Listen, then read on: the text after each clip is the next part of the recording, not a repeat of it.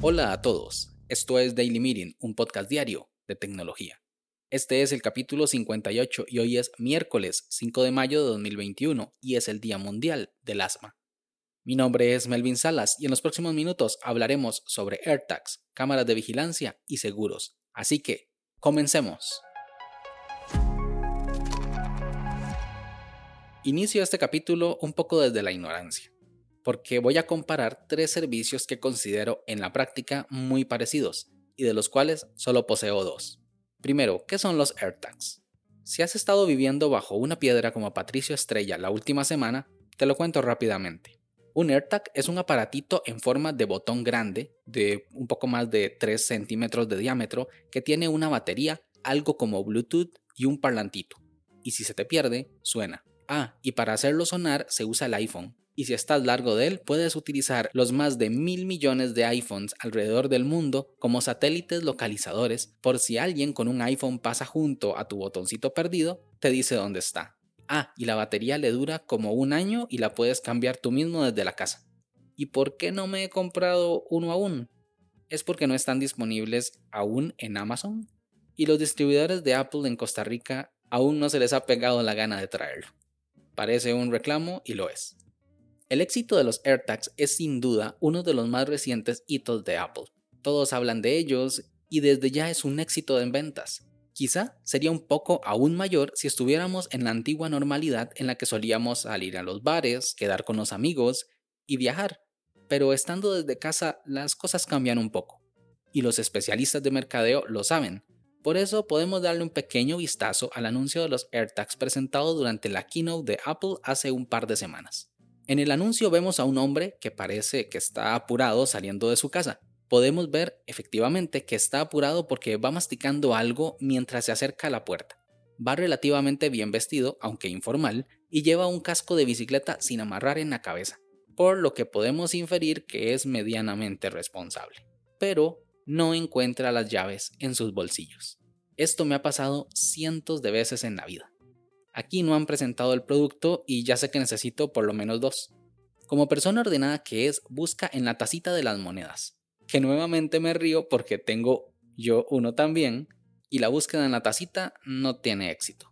Luego busca en el abrigo que dejó en la silla, y como no los encuentra, saca el teléfono, abre la aplicación Find My y hace sonar el botoncito que tiene en el llavero. Y sorpresa, suenan dentro de los cojines del sofá. Aunque el video dura exactamente un minuto, lo que les acabo de relatar son los primeros 10 segundos y nos cuenta una escena de nuestro diario vivir desde nuestras casas. Pero nos da una solución, que aunque no es nueva, sí es un nuevo producto dentro del ecosistema Apple. Cambio de producto tengo una cámara de vigilancia Xiaomi en la sala principal de mi apartamento, que como apartamento pequeño que es, cubre el área de los sillones, el comedor y casi toda la cocina.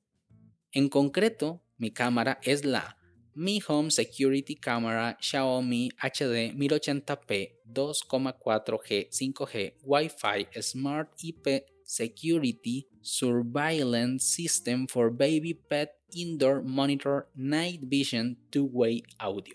O por lo menos así está en Amazon. Y me costó tan solo 40 dólares y ya tiene 3 años conmigo. Me sirve tanto para ver qué hace mi perro cuando salgo de casa, como para eventualmente ver si alguien ingresó al apartamento en mi ausencia. Incluso en una ocasión logré grabar mientras había un sismo y vi cómo algunas de las cosas de la estantería se movían.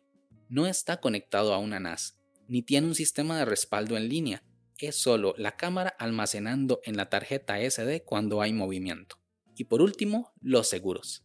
Y aunque tengo seguros para varias cosas, para mi pasaporte y visa, por si pierdo mi tarjeta de crédito, si se me daña la computadora, o algunos de ustedes puede que tengan seguros de viaje, casa o vehículo. Hablaré del seguro que tengo para mi teléfono móvil. Apple Care Plus, que es el que poseo. Este seguro me permite que si estoy en cualquier lugar del mundo y mi celular se moja, se rompe o me lo roban, Apple mediante el cobro de una prima me lo repara o me lo reemplaza mientras cumpla con algunas condiciones previamente establecidas. Esta clase de seguros son una apuesta, es como el azar, apuestas contra la compañía de seguros de que algo malo pasará. Si nada malo pasa, pierdes la inversión. Pero si algo malo pasa, la aseguradora te paga y ganas, entre comillas, porque el dinero tiene que ser usado para reemplazar la parte afectada.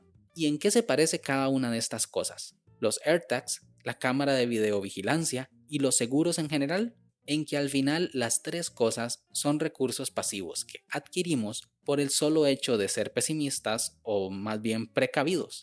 No son cosas que vamos a utilizar muchas veces al día como si lo puede ser una aplicación de mensajería o unos audífonos. Y aunque no las utilizamos a diario, esperamos que funcionen bien y que en el momento en el que realmente las necesitemos estén ahí para nosotros.